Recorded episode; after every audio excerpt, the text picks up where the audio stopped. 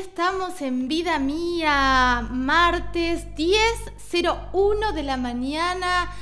Lau Ascurra, ¿estás del otro lado? Acá estoy. Buen día para todos. Acá estamos desde Buenos Aires, capital federado, como se decía antes, con 14 grados de temperatura, unas nubes, un día otoñal, pero que es tremendo y acá estamos, entre lanas y, con muchas cositas para charlar en esta nueva edición de Vida Mía, donde han pasado muchas cosas la semana pasada, durante el fin de semana, y, siempre tenemos, tenemos buenas, buenas vibras y buena información para charlar y para seguir pensando juntos, ¿no? Que esa de alguna manera es la idea de este programa. Totalmente. Aquí muchísimo frío en la comarca Viedma Patagones, se está viniendo el frío eh, con todo y, y bueno, a abrigarnos y a disfrutar de este otoño, las hojas totalmente amarillitas, la costanera está preciosa, este río que tenemos que cuidar tanto está precioso. Ya vamos a, meternos con, la provincia de Río Negro y todo lo que sucede con nuestro Río Negro y cómo lo tenemos que cuidar, ¿no? Eh, pero hoy vamos a viajar, Lau, no vamos a viajar, vamos a viajar por, por el mundo entero y por nuestro cuerpo, nuestro territorio. Sí, eso, eso es lo que, bueno, nos dan ganas siempre de, de transmitir, ¿no? Que, que, lo lindo de que vos estés allá en Vierma, yo acá en Cava y con nuestros diferentes invitados que también nos llevan a recorrer por la Argentina. Eh, hoy vamos, vamos a tirar un adelanto de lo que vamos a, compartir a lo largo del programa de hoy. Eh, vamos a tener la, presencia telefónica, por supuesto, de Carolina Sota. Ella es emprendedora, es educadora y, y la conocimos en las redes hace algunos años porque fue una de las pioneras en fomentar lo que se, de, lo, que trata la copa menstrual, ¿no? Eh, y, qué hay detrás de todo, de, toda esta nueva conciencia de pensar la menstruación como un acto político, como un acto sustentable y con una revinculación con, con, nuestra biología, ¿no? Eh, entonces, bueno, vamos a charlar con ella Em, en, unos minutos, en un ratito. ¿Qué más tenemos? Me encanta. Vamos a seguir hablando de vinos, Lau, porque eh, Bodega Anielo nos acompaña y además tuvimos una charla preciosa con María, María de la Cruz, de Angelis la otra vez. Ahora eh, vamos a estar charlando de las cepas, porque ¿qué nos da la tierra? ¿Qué nos está dando esta tierra rionegrina para hacer estos vinos riquísimos? Y también, ¿qué le devuelve a la tierra una bodega sustentable? Vamos a estar hablando en un ratito nada más con Eugenia, que es la enóloga de, de Bodega Añelo. Así que una, una mañana de mujeres, Lau, una mañana de mujeres en este contexto muy pegadito al 3J que vivimos, con mucha fortaleza, con mucho dolor, desde las redes, pero muy visible. Sí, y enhorabuena que, que podamos también pensarnos en, en, una unión transversal, más allá de todas las diferencias que hay dentro de los feminismos y, del movimiento de diversidades, ¿no? O sea, sí podemos denunciar entre todos que, que los femicidios siguen sucediendo, que todavía no hay perspectiva de género en un montón de espacios que son los que nos educan, los que nos contienen, los que reciben la información de, de una, de una persona que está eh, en, situación de violencia doméstica en su casa, eh, poniendo en riesgo su vida, ¿no es cierto? Y cómo todavía no, las personas encargadas de cuidarnos, no, no, no está aceitado ese, ese procedimiento y no hay registro y muchas veces son maltratadas y denigradas, entonces eh, esto sí, no es, no es solamente, como decimos siempre, no es solamente eh, instalar y pedir por la ley Micaela, que para quien no conoce la ley Micaela, eh, es, una ley que capacita a los tres poderes del Estado con perspectiva de género, ¿no? Eh, son capacitaciones súper interesantes, pero en dos horas y media uno no, no se deconstruye, o sea, puede tener como un primer acercamiento a entender de qué hablamos cuando hablamos de perspectiva de género, eh, pero es también desarticular toda una creencia eh, eh, cultural y social con la que hemos crecido, con la que nos han educado y que ha sido impuesta y, somos víctimas también de toda esta ese mandato. Entonces, eh, es hora de empezar a pensarnos, bueno, como, como, como, como una sociedad un poquito más equitativa y sí, digamos, visibilizando las, las distintas situaciones en las que aparece el alerta de que acá no hay perspectiva de género y por eso también fue interesante todo el llamamiento que se hizo a los medios de comunicación, si se quiere como un cuarto poder, este, en que también ellos tengan perspectiva de género en los medios y que haya una equidad para los periodistas y las periodistas. El 7 de junio, Lau, es el Día de los Periodistas y mm, Hoy, Periodistas Argentinas, eh, que es otra organización feminista que también eh, luchó con otras organizaciones feministas como la nuestra, como actrices argentinas por la legalización del aborto, hoy están pidiendo eh, equidad de género ya en los medios de comunicación y linkeando un poco el rol que tenemos los comunicadores con el ambiente, también como somos rehenes en muchos casos. Digo somos, pero hoy no es mi caso porque estoy en un medio muy chiquito, pero nuestro y abierto e independiente pero como, como las mujeres comunicadoras y periodistas también somos rehenes cuando trabajamos en medios hegemónicos, ¿no? De esto no se habla, acá hay intereses, acá hay una pauta, eh, correte de este tema. Y el ambiente es un tema que está manejado, digo, esta cosa tapada bajo la alfombra de que estamos frente a un colapso climático que no se puede decir que en los medios hegemónicos lo dejan a un costadito, tiene que ver con que los dueños de los medios también son las, las, corporaciones, las mismas corporaciones de los agrotóxicos, las mismas corporaciones eh, que estaban haciendo estos negociados con Habana, las mismas corporaciones que hoy están presionando por la autovía en Córdoba. Digo, hay miles de cosas para hablar, lo que está pasando en Chaco. El otro día leía un, titular que, hablaba de Chaco eh, eh, es eh, el nuevo Chernobyl de la Argentina. Es como muy tremendo, ¿no? Lo que está, lo que está sucediendo. Y esas mismas corporaciones son las que pagan a los medios hegemónicos para callarnos.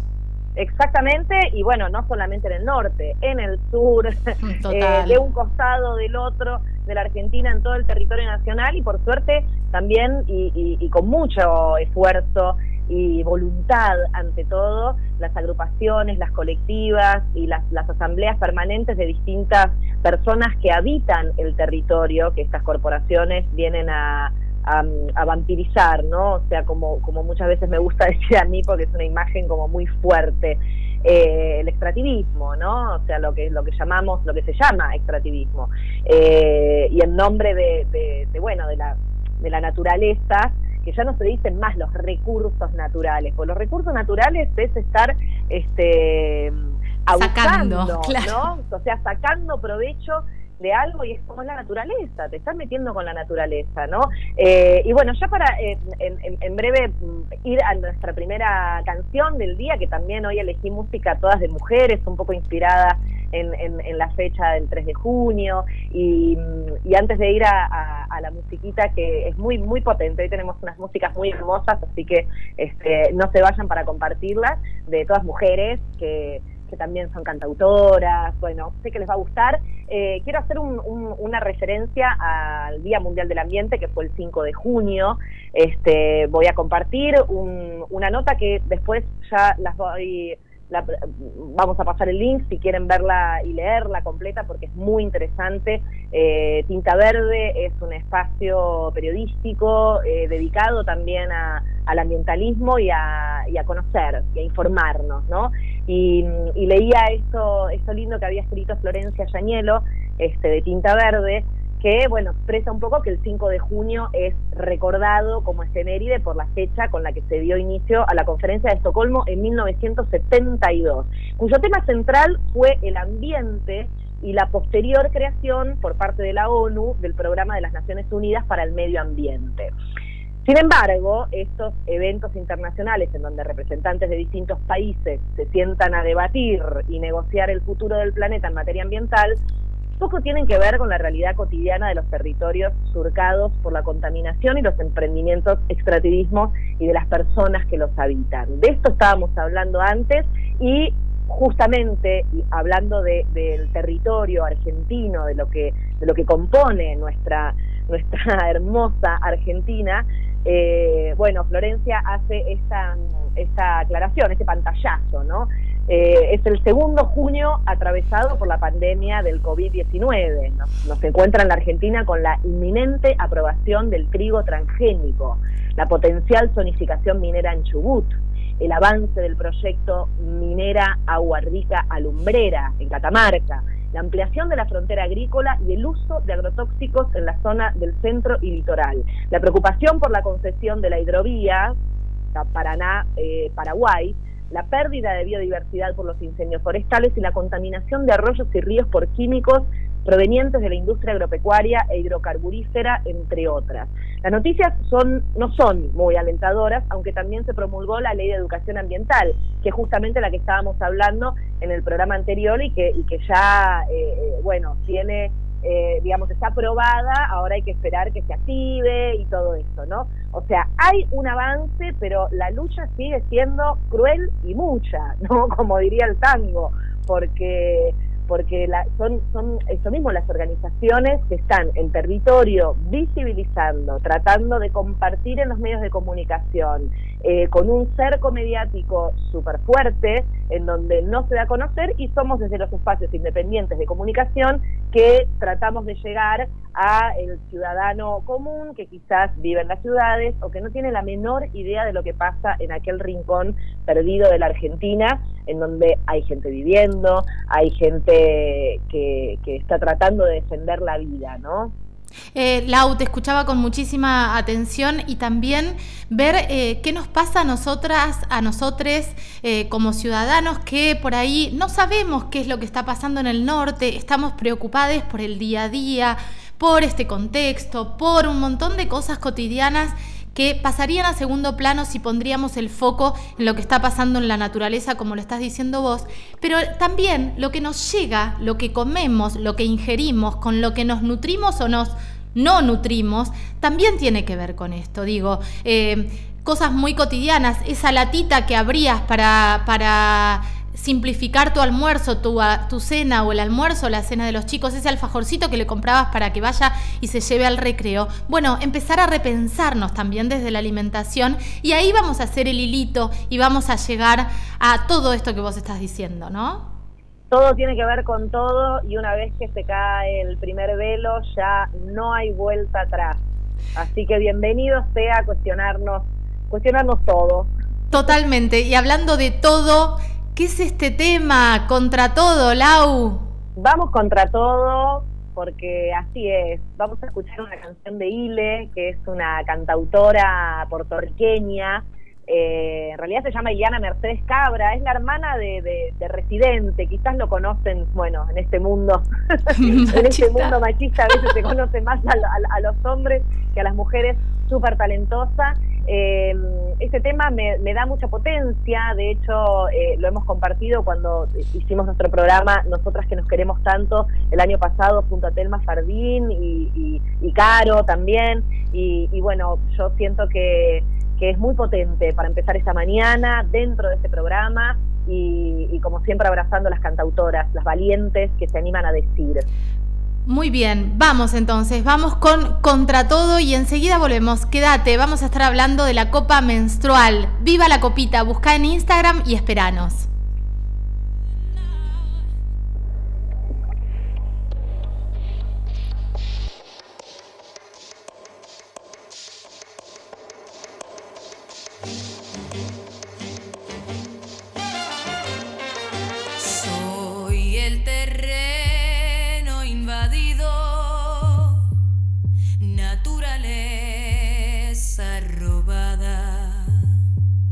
Soy pensamiento.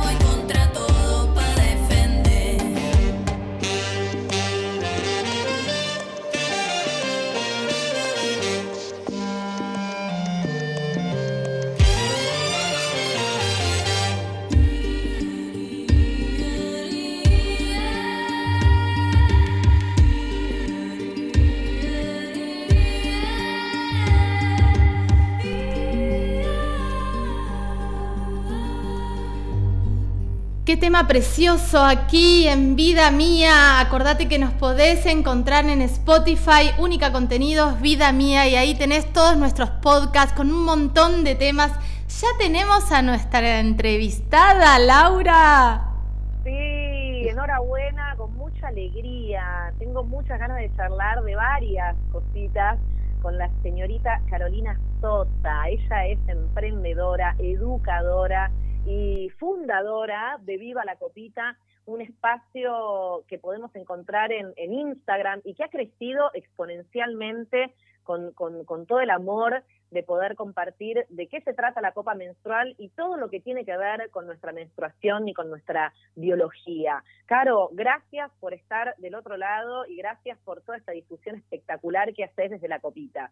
Ay, gracias, gracias, tantos mismos. Bueno, muchas gracias, gracias a ustedes por, por convocarme para, para charlar sobre todo esto, que, que sí, que nos encanta, la verdad que nos ¿Cómo, encanta. ¿cómo, ¿Cómo llega la copita a tu vida? Porque en, en, mi vida, por ejemplo, que yo ya vengo evangelizando desde hace muchos años, apareció en el año 2013 me la mandó una, una amiga que vive en Canadá, que es partera y que es súper vanguardista y naturista, y al principio obviamente fue como un rechazo, ¿no? Como, ay, ¿qué es esto? ¿Cómo que te lo pones? ¿Qué haces? ¿Cómo que después lo, lo sacás y lo lavás y lo usás? Y, ay, pero no, qué asco, ay, pero...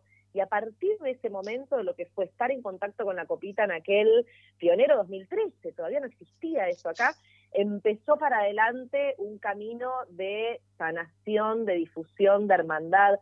¿Cómo llega para vos la transformación de la copita y en qué momento? Mira, parecido en algún punto, porque acá no se conseguían. Entonces, eh, la en realidad yo escuché hablar a partir de una amiga que vivía en Europa y que acá estando de viaje estábamos eh, con, unas amigas reunidas y una pide una toallita y ella como sorprendida, diciendo, pero ¿qué? ¿Usan eso? No, no, pero existe la copa. Y cuando empezó a explicar lo que era, la cara de todas en la sala, viste, mirándola como, ¿qué, de, qué estás hablando? Y, y, ahí me quedó grabado. Entonces la primera vez que escuché concretamente hablar de la copa, ya más o menos tenía como una referencia. Que fue más o menos por esa época, ¿eh? 2013, 2014, por ahí, 2013 creo. Y, y bueno, a partir de ahí encontré un grupo de mujeres que las vendían y me compré una, pero la verdad es que la compré como a ojo, de hecho me la dieron en la mano, en la mano literal. muy poco sanitizado, muy poco sanitizado eso.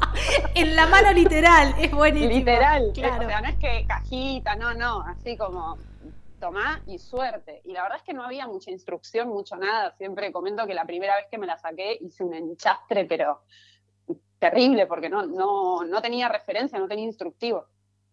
Y, bueno, y ahí fui como avanzando. Después, bueno, un tiempo después, cuando ya las empiezo a, a difundir, desde ya eh, también comercializándolas, eh, empiezo a ver toda la, información que no había, toda la que me había faltado a mí, más allá de que había venido sin instructivo, digamos, sin nada, esa copa puntual, no había mucha información. Entonces ahí es donde, bueno, tratamos de ir salvando esos, esos espacios en el uso de la copa y en todo lo que genera alrededor, porque es lo que, lo que decías recién. Se abre todo un camino de autoconocimiento que, que bueno, que, que, hay que ir abordándolo de a poquito, no todo el mundo lo hace con el mismo ritmo. Ahora, eh, Caro, te escuchaba y pensaba, ¿cómo, ¿cómo pasás de ser una tímida consumidora de la copita eh, a tener esta página Viva la Copita y empezar a educar, porque vos además de ser emprendedora, de estar en, este emprendimiento, sos educadora con este tema. Entonces, eh, digo, y empezar a abrir todas las aristas, porque a partir del uso de la copita empezás a tener como un registro del cuerpo como territorio, del derecho a la salud, del acceso a la salud a través de la copita, eh, un montón de, de situaciones que tienen que ver con el, con el ambiente, que es lo que estamos hablando ahora, y cuidar la naturaleza. ¿Cómo, cómo pasás de consumidora a educadora? Mira, la verdad es que fue como algo que, se fue dando a, partir de mi propio aprendizaje, porque yo aprendí un montón con la copa, no, no, no es que yo ya sabía un montón, todas las cosas, lo fui aprendiendo. Y como al, al, empezar por ahí más temprano, que lo que llevó a la copa a masificarse, de alguna forma esa información la pude ir procesando. Y la fui volcando en, el Instagram porque fue una red social que me resultó fácil, amena, eh, yo no soy muy de las redes sociales, pero el Instagram en ese momento me resultaba, no sé, intuitivo, digamos así. Entonces fui subiendo cositas de lo que había sido mi propio recorrido también. Y después, que la verdad es que yo no, soy una persona que haya tenido mucha historia con su menstruación y con esto quiero decir eh, dolores muy fuertes o, situaciones medio traumáticas, porque la verdad es que eso existe. Pero me pasó que con cada copa que entregaba, con cada toallita de tela, digo, con, cada mm, producto, las personas que lo recibían tenían un montón de dudas, que no eran solamente sobre el uso del producto, eran sobre el cuerpo, contando experiencias que habían vivido, contando por ahí, no sé, aprendí mucho sobre la endometriosis, sobre ciertas patologías alrededor del ciclo menstrual que yo no las conocía.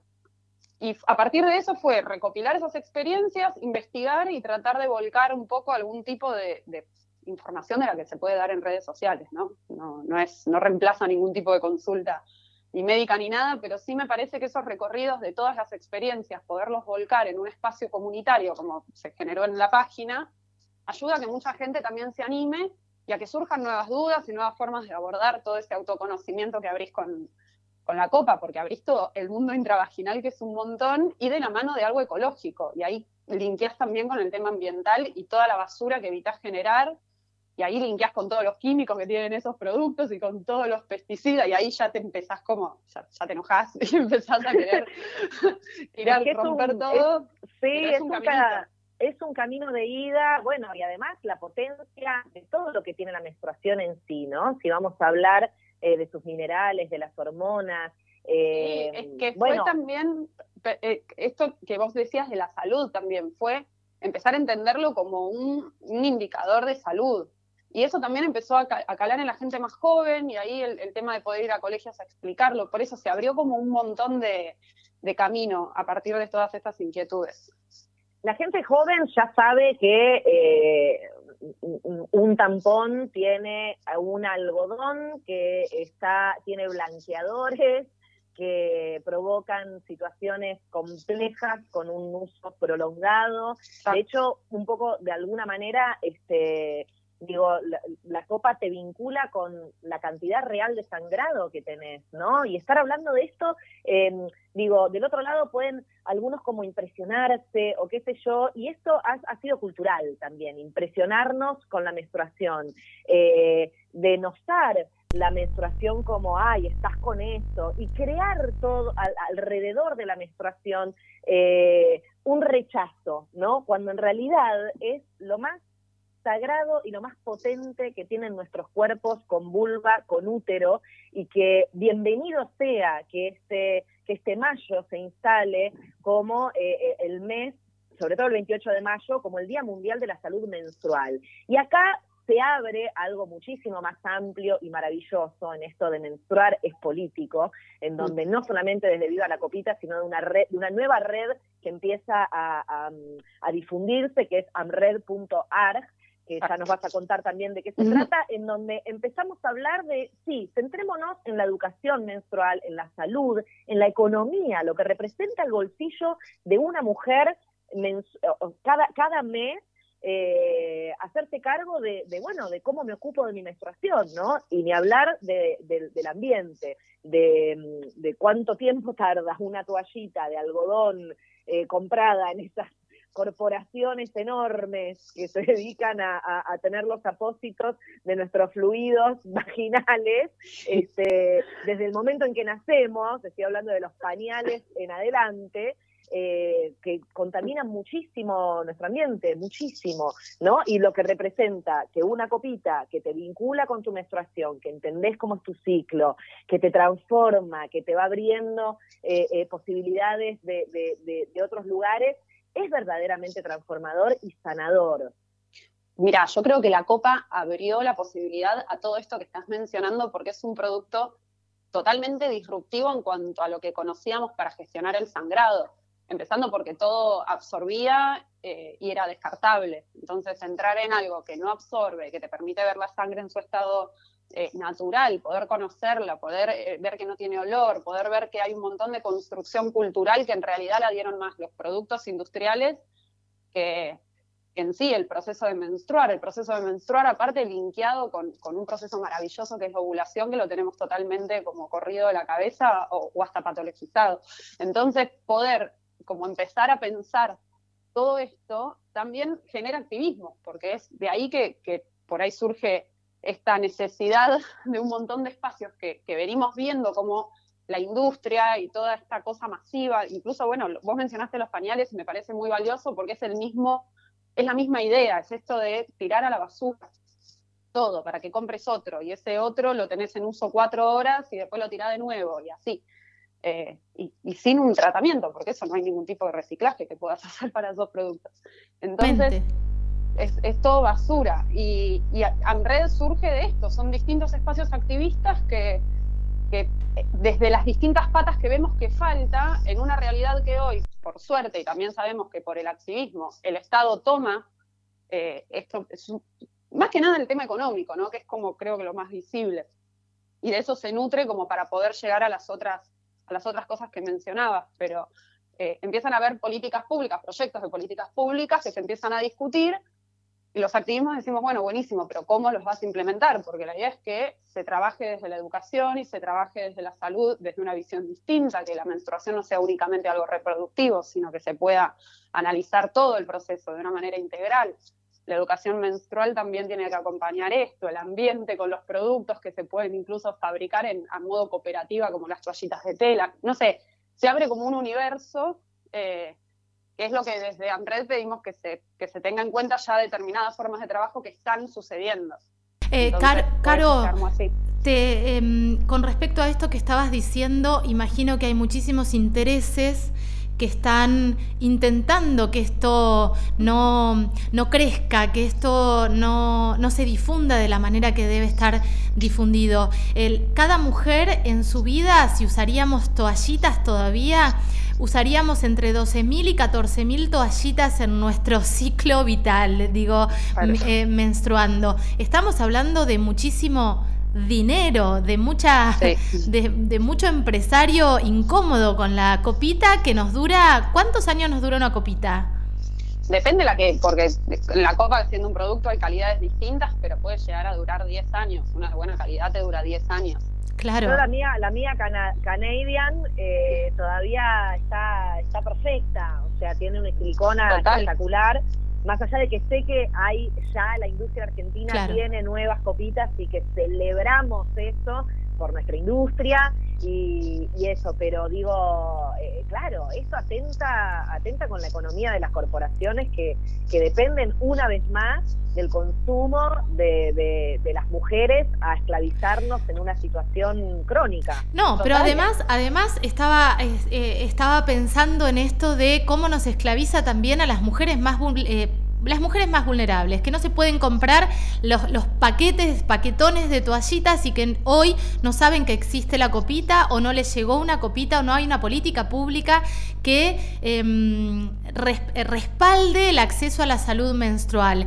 Eh, esa mujer que no se puede comprar la toallita y que hay un mito en relación al sangrado, queda encerrada en su casa los días de menstruación. Entonces nos corren literalmente del mapa también.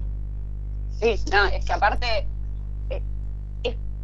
toda la construcción cultural que existe alrededor y, que nos, durante años pensamos que esto era así, era agarrar un paquete que hoy tenemos la posibilidad, y quienes tenemos la posibilidad también, de analizar lo que estamos comprando y ver que es todo plástico de un solo uso, porque todo lo que son eh, las, toallitas y los tampones son todos plásticos de un solo uso, desde el empaque exterior hasta todo, todo, todo, todo. Todo, lo que está mal todo lo que está mal. Eh, pero también hay una realidad que es que llevarlo reutilizable a determinados contextos necesita derechos básicos garantizados como agua potable. Y eso no está garantizado. Entonces, hay que ser consciente de eso cuando también pedimos estas políticas públicas que tengan en cuenta todo el mapa que existe de personas menstruantes, que hay una situación distinta por cada persona que menstrua complejo, re complejo, pero los Pero lo estamos poniendo, lo estamos poniendo en agenda, Caro, los esto se está polemizando y, es interesante, ¿viste? Y es, es, necesario también que los feminismos agarren estas problemáticas, porque la, no en todas las agendas feministas está el tema de la gestión menstrual. Entonces, esto que se vaya poniendo en tema, que de a poco se vaya trabajando, se vaya hablando, va a permitir que realmente también se puedan abarcar la mayor cantidad de necesidades eh, con, todas las voces ¿no? y con todos los espacios representados. Eh, pero la gestión menstrual avanzó mucho y avanzó mucho en clave sustentable, que esto era algo que no se podía hablar, volviendo al comienzo de lo que decías, todo el asco, toda la, situación así de, distancia, de pensar que es una locura reutilizar algo que estuvo en contacto con el sangrado, que hoy ya lo hablamos de una manera mucho más cotidiana. Es hermoso cuando se juntan a hablar de, la copa, y la copa es un tema de conversación porque automáticamente la menstruación pasó a ser un tema de conversación y eso no pasaba. Entonces, eso lo festejamos un montón. El, poder de las palabras, ¿no? También, Caro, esto de, empezar a decir, estoy indispuesta. No, no hablemos más de que estás indispuesta, porque indispuesta está vinculado con, con eh, en algunos países de América Latina con estoy enferma. Entonces, estoy menstruando y hablemos de esta palabra con, con, todo lo, con todo lo que conlleva, con todo lo hermoso que también es, porque eh, es, de alguna manera nuestro diamante, este ciclo menstrual impresionante que nos acompaña durante tantos años en nuestra vida y que hace de nuestro cuerpo una biomáquina impresionante y maravillosa. Eh, entonces es momento de honrar y abrazar eso, ¿no? Así que eh, bienvenidas sean las, las divulgadoras como vos. Viva la copita, por favor sigan a Caro Sota en este, en este espacio tan esclarecedor y, amoroso. Yo derivo a todas mis amigas que ya evangelicé para que empiecen con la copita, entre ellas Carolina Fernández, eh, las, las, voy mandando a, a, investiguen en viva la copita, las dudas que tengan, qué sé yo, vayan a bucear por ahí porque Caro es muy amorosa, muy didáctica y, bueno, y agradecerte en este abrazo todo, todo lo que estás compartiendo y todo lo que nos estás enseñando, Caro, gracias. Muchas gracias a ustedes y, y bueno, qué lindo, qué lindo poder estar hablando de esto y, y que cada vez llegue a más, a más personas. Así que muchas gracias. Hermoso escucharte, Caro. Eh, gracias por esta charla y vamos a seguir, vamos a seguir en comunicación con vos. Como dijo Lau, viva la copita, busca así en Instagram y, a, y, a, meternos en este mundo maravilloso. Yo en este momento menstruando con la copita puesta. ¿Quién te ha visto y quién te ve? Bien, Me dura toda la noche, que yo era un enchastre siempre, ahora no mancho sábanas, voy a, voy a empezar a evangelizar como Laura Curre y como Caro Sota. Caro, un abrazo enorme. Muchas gracias, chicas, un abrazo. gracias, Caro. Hasta luego. Lau, qué hermosa charla. Hermoso, hermoso y también eso me hizo acordar mucho a un cortometraje muy lindo que recomiendo que vean, que se llama eh, el fin del periodo, bueno, ahora ahora me, me, me, olvidé porque lo, end, eh, end, of Sense creo que se llama en inglés, es un corto que habla de, de las mujeres menstruantes en la India, ¿no? Donde la menstruación es un tema totalmente tabú en una región muy, muy, muy chiquita de la India profunda. Eh, está en Netflix. Eh, y, realmente me, es, un, es un corto de 10 minutos, ganó un Oscar por, por haber sido, creo que en el año 2017, qué sé yo, este, ahora me vino, no, no, no, no busqué la información pertinente, pero digo, empezamos a abrir puertas, empezamos a visibilizar, realmente es importante esto porque porque nos cambia, nos cambia eh, el, el, ángulo con el que vimos nuestra naturaleza durante tanto tiempo y también invitamos a otras personas a que lo puedan ver de otra manera y vivenciar con, con, con la fuerza y el power que merece. Totalmente, totalmente, Lau. Y hablando de fuerza y power, vamos a poner un tema hermoso que se llama Libres. ¿De quién es Libres, Lau?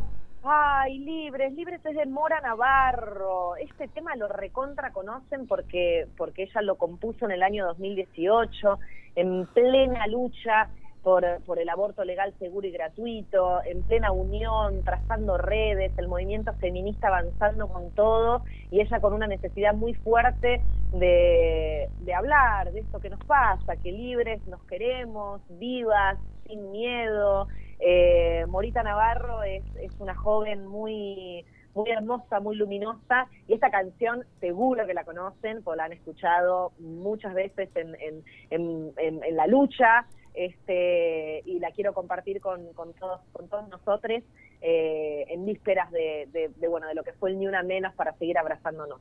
Hermoso, vamos a escuchar a Mora Navarro y seguimos aquí en Vida Mía. Acordate que nos puedes escuchar eh, en www.unicacontenidos.tv los martes a las 10 de la mañana, 96.1 aquí en la comarca, luego en formato podcast en unicacontenidos.tv y en Spotify, Única Contenidos, Vida Mía, ahí tenés todas las charlas que son preciosas. Escuchamos Libres de Mora Navarro.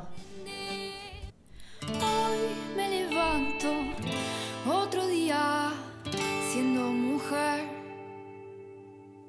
Desayuno con otra muerta más por la TV. Que supo que era fiestera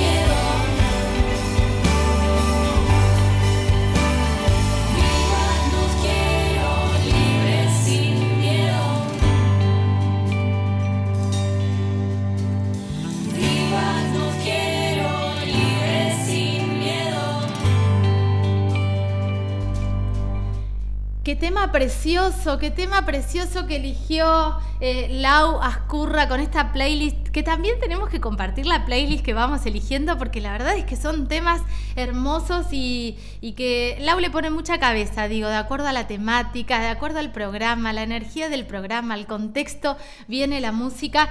Y ahora, como lo anunciamos al principio, Lau, ya la tenemos a Eugenia Herrera, enóloga, porque vamos a seguir hablando de la tierra, de las uvas, de los vinos que tanto nos gusta, Lau. Claro, hola Euge, ¿cómo estás? Bienvenida. ¿Cómo estás? Muy bien por aquí, con muchas, muchas preguntas, ¿no? Tenemos para hacer en esta en este en, este encuentro bueno somos fanáticas del vino tanto Caro como yo qué eh, bueno eso.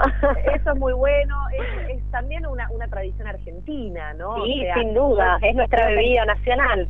Es nuestra bebida nacional y, y bueno en, en principio quería queríamos eh, investigar un poco cuando hablamos de los antioxidantes, ¿no? Que tiene el vino, porque el vino tiene, tiene, o sea, realmente es muy saludable en la medida en que esté controlado, ¿no? Y, y, ese famoso, esta, famosa propuesta de los médicos recomendando inclusive a los cardíacos, ¿no? Como mi madre, eh, que una copa de vino es muy, muy positiva para nuestro cuerpo y sobre todo por esta situación de los antioxidantes. ¿Nos sí, y también mucho para, mm, también eh, hoy hay un montón de productos de estética, justamente por lo mismo, por los, los antioxidantes que tiene el vino.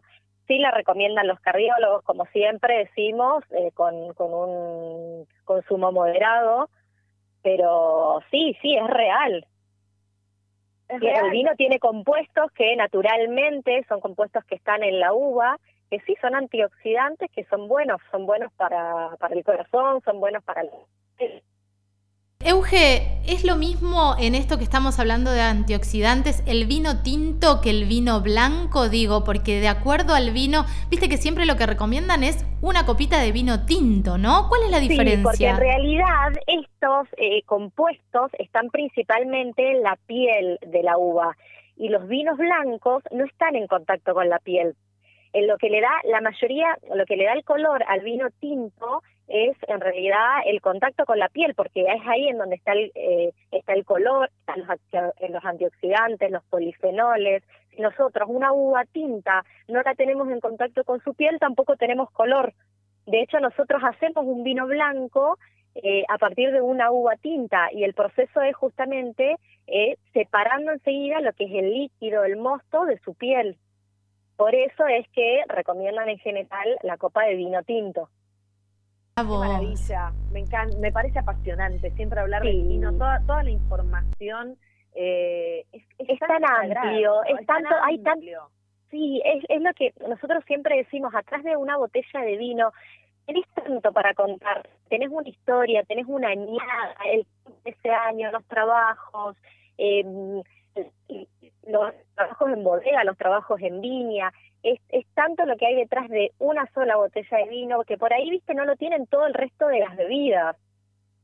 Y aparte, bueno, todo el proceso que tiene, ¿no? Hablábamos la otra vez con María también de, eh, eh, bueno, una de las, de las socias fundadoras de Anielo, que es una bodega de mujeres para todos, ¿no? Como me gusta decir, porque está, está realmente administrada y, pensada por todas mujeres, que, que también es algo muy muy, muy eh, singular dentro de lo que tiene que ver con, con lo que históricamente ha sido los trabajos en el campo, ¿no? Sin duda, Siempre por hombres, este, tal cual de la fuerza del gaucho, del sí, que sí. la viña y digo y es, y esta es, es, es la singularidad de las bodegas Danielo que, que, que, que nosotros las celebramos muchísimo y por eso también nos interesa difundir con Caro. Sí, sí, sigue siendo un rubro eh, desde el punto de vista de género, de género, ¿no? Bastante conservador, tradicionalista, pero bueno, la realidad es que las mujeres hemos ido ganando muchísimo peso en esta industria, ya no nos quedamos dentro del laboratorio, sale al campo, a la viña, sale a la bodega, eh, de hecho, bueno, eh, ocupa puestos gerenciales y bueno, sí, nosotros somos una empresa liderada por mujeres. Hermoso, hermoso esto que estás diciendo, Euge. Em, contame un poquito, porque sos la pata eh, enóloga de, la, de, de, esta tríada de mujeres hermosas que están eh, a la cabeza de Anielo. Eh, si yo hoy te pregunto, Euge, ¿qué vino nos recomendarías de Anielo qué cepa es la que más te gusta de la tierra que nos da eh, la provincia de Río Negro? Porque el otro día, y, creo que Lau iba para este lado también, cuando hablábamos con María, ella, ella reparaba mucho en lo que la tierra les brinda, ¿no? Digo, en, lo que la tierra les da a ustedes como emprendedoras. Eh, habló del cuidado de la tierra, de devolverle a la tierra lo que se le quita cuando se le quita la uva, que esa uva uva iría al suelo y nutriría esta tierra. Eh, digo, ¿qué te da esta tierra rionegrina? ¿Qué cepa es la que más les gusta? Bueno, en, en realidad es súper amplia la pregunta porque mm, a mí particularmente, como eh, el vino que yo les puedo recomendar de la empresa de Bodega Añelo y también por la añada específica que más me gusta hoy es el Malbec Soil. Hoy es el que más me gusta, pero eso va variando un montón, porque también hay veces que tenés un, un año espectacular en, y, hay una planta o una cepa que se desarrolla mejor que otra, entonces de acuerdo a eso también es el resultado del producto final, entonces hoy la botella, la etiqueta que yo les recomiendo, que más me gusta, eh, de bodega Añelo es Malbec pero la realidad es que Río Negro se destaca muchísimo, muchísimo por los Merlot y los Pinot Noir. Nosotros el Pinot Noir lo trabajamos eh, de todas sus formas, en, lo trabajamos en blanco, en rosado, en tinto joven, en tinto crianza, así que nosotros apostamos muy fuerte por el Pinot Noir. El Pinot eh, Noir es, la cepa preferida de acá, de mi compañera Carolina Fernández, eh, y, podríamos decir que también tiene como un sabor un poco más suave de lo que sería un Cabernet Sauvignon. Eh, ¿Es así o es una sensación nuestra? Sí, sí, es una es un varietal más suave, más delicado. De hecho, para trabajarlo también es mucho, hay que tener muchísimos más cuidados. La piel es más fina, entonces sí, el, resultado del vino también es un, es un vino más liviano. Por eso muchas veces se los recomienda para los que están recién empezando a tomar vino tinto. Ah, mira qué bueno esto, ese tip así. Yo me acuerdo cuando empecé a tomar vino que era muy joven y que y que empecé por un Malbec y me parecía pesado, ¿no? Era como, che, a todo el mundo le gusta, yo sé que detrás de esto hay un montón de historia, viene de la tierra, quedan barricas de roble, pero mm, el sabor era muy fuerte, entonces está bien pensar en, en que Pinot Noir es una, es una cepa para dar la bienvenida al futuro consumidor de vino.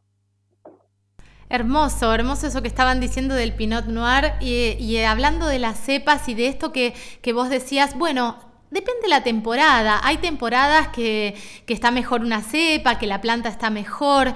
Y nosotras acá en Vida Mía hablamos mucho del agua, del agua del agua como vida. Eh, hoy, ¿cómo, ¿cómo está la producción y qué, qué, es lo que sucede con el agua? Se habla mucho de que donde hay producciones eh, frutícolas en la provincia de Río Negro, están haciendo perforaciones y se está contraponiendo un poco la, la, la producción con el petróleo. ¿Cómo están ustedes con este tema? Mira, nosotros, la verdad que Río Negro fue una zona vitivinícola muy fuerte, muy fuerte en la hace 40 años atrás. Después eh, le fue ganando, se, se erradicaron muchos viñedos y le fue ganando. De hecho, nosotros en Río Negro fue la tercera provincia eh, en cuanto a volumen más fuerte en el país, después de, de Mendoza y Salta. Después fueron, por una crisis muy grande, se fueron erradicando muchos viñedos y en la zona se puso mucha pepita y carozo. Eh, y hace 15, 20 años atrás, con toda la, con, nosotros formamos parte, por supuesto, de Patagonia y Neuquén realzó mucho de nuevo y apostó mucho a la vitivinicultura y bueno, y eso nos hizo también impulsarnos nuevamente a nosotros en Río Negro. Eh, eh, y, tenemos la gran ventaja de estar de estar acompañados, estar muy cerca del Río Negro. De hecho, nosotros tenemos nuestros viñedos sobre la costa del Río Negro, así que eh, tenemos agua mm, eh, de un río, agua, digamos, disponibilidad de agua absoluta, que eso nos da muchísimas ventajas. Sí, y por eso también la conciencia a que ese río permanezca, con su agua potable, con la biodiversidad que acompaña toda la salud de ese río para, para las personas, para la naturaleza, para los animales y para los cultivos que también este, que generamos y que y que bueno son los que nos, nos llevan a una alimentación y a una nutrición este saludable. Entonces defender ese río como todos los ríos este, es seguir defendiendo la vida y entendiendo que es la cadena, mm, el eslabón número uno de absolutamente todo lo que viene después. Tal cual, tal cual. Cuidar, cuidemos todo, toda la naturaleza.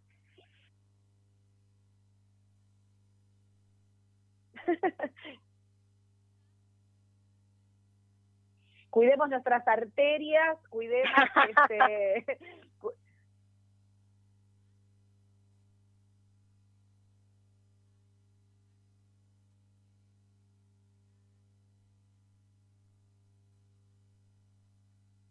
A, esto que decíamos que tiene que ver con eh, una bodega sustentable, que es lo que nosotras eh, queremos, queremos resaltar, ¿no? Esta, esta cosa, esta mirada y esta, esto, esto de reparar en la naturaleza y en lo que te da, me parece que es vital.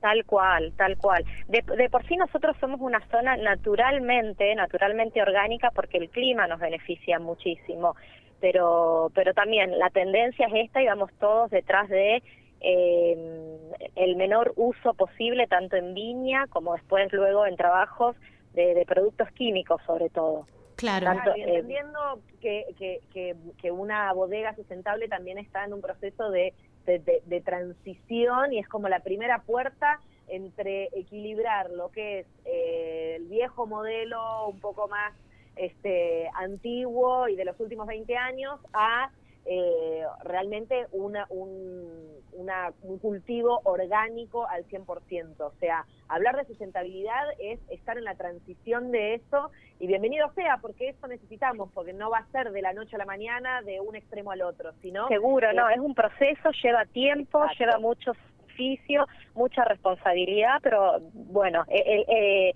es importante el norte eh, y tener el camino iniciado, ¿no? Totalmente. Excelente, gracias. Eh, muchas gracias por esta charla. Euge, eso, muchísimas gracias. Un, placer y bueno, y espero que nos comuniquemos en otra oportunidad y sigamos hablando de vinos y de la bodega y de la, y las etiquetas y, y, un montonazo de cosas más que podemos contar. Hermoso, hermoso, Euge, beso enorme. Gracias. Otro beso enorme para ustedes. Beso enorme. Em, pasaba por aquí Eugenia Herrera, enóloga de bodega Añelo Lau, y ahora nos vamos con un poquito de música porque ya llegamos al cierre. Vamos a escuchar Ramita Seca. Vamos a escuchar Ramita Seca, también eh, compuesta por la maravillosa Susie Shock, que les recomiendo que también conozcan su poesía y su lucha activista desde el movimiento Traba, Travesti y, todo, todo el amor que tiene esta transformación de, de, estas, de, estas, de estas mujeres y de esta lucha. Adelante, Susi Shock. Vamos a escucharla, vamos a escuchar a Susi Shock con este tema precioso, Ramita Seca, aquí en Vida Mía.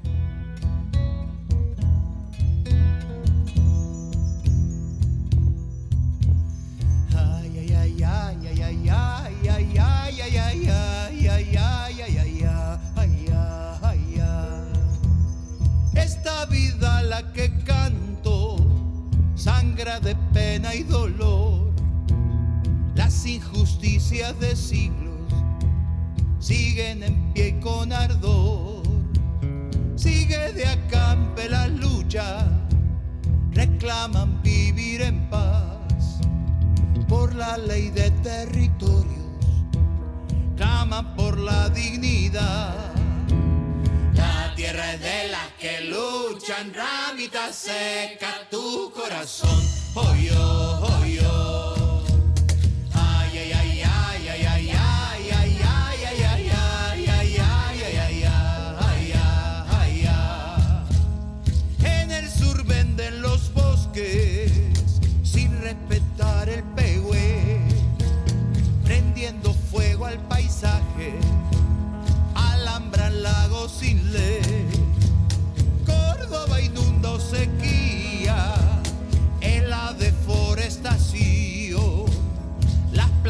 De soja, el incendio arrasador. Y canto contra Monsanto, ramita seca tu corazón. Yo, oh, con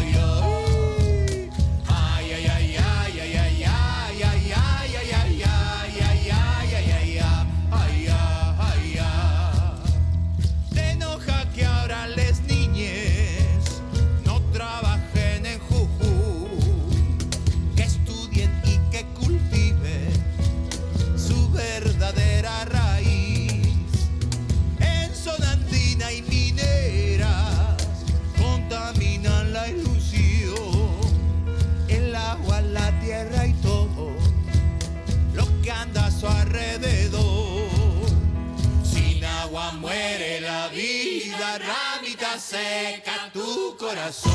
Oh, yo, oh, yo. Ay, ay, ay, ay, ay, ay, ay, ay, ay, ay, ay, ay, ay, ay, ay, ay, ay, ay, ay.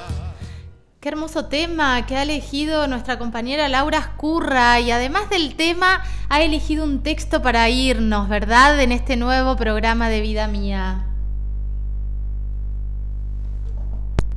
Desde la música, desde la poesía, y quiero compartirles este texto que Caro comentó en un primer programa este, con su hija Sofi, que andaban pidiéndole permiso a la naturaleza para llevarse una piedrita del río y, ellas este, aprendieron esto a través de Alma Zen, que es un con Z, Alma Zen con Z, eh, una página muy linda de Facebook con, con data muy amorosa y muy inspiradora.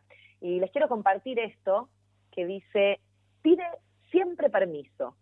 Antes de cortar una rama de árbol o tomar una flor, deja que el espíritu del árbol o planta sepa lo que vas a hacer, para que pueda sacar su energía de ese lugar y no sentir el corte con tanta fuerza. Cuando vayas a la naturaleza y quieras recoger una piedra que estaba en el río, pregúntale al guardián del río si te permite llevar una de sus piedras sagradas. Si tienes que escalar una montaña o hacer una peregrinación por la jungla, pide permiso a los espíritus y guardianes locales. Es muy importante que se comunique, incluso si no siente, oye ni ve. Entra en cada lugar con respeto, ya que toda la naturaleza te escucha, te ve y te siente. Cada movimiento que haces en el microcosmos tiene un gran impacto en el macrocosmos. A medida que te acerques a la vegetación, agradece la medicina que tiene para ti. Honra la vida en sus diversas formas y sé consciente de que cada ser está cumpliendo su propósito. No se creó nada para llenar los espacios. Todos estamos aquí recordando nuestra misión, recordando quiénes somos y despertando del sueño sagrado de regresar a casa. Muchísimas gracias, Laura Oscurra, hermosa. Gracias a ustedes. Qué placer. Qué placer, este texto. Nos vamos, nos reencontramos el próximo martes a las 10 de la mañana aquí en Vida Mía y nos vamos con nuestro tema, con Inevitable, eh, como todas las mañanas que compartimos. Gracias amiga, abrazo. Gracias amiga, besos enormes para todos, gran día.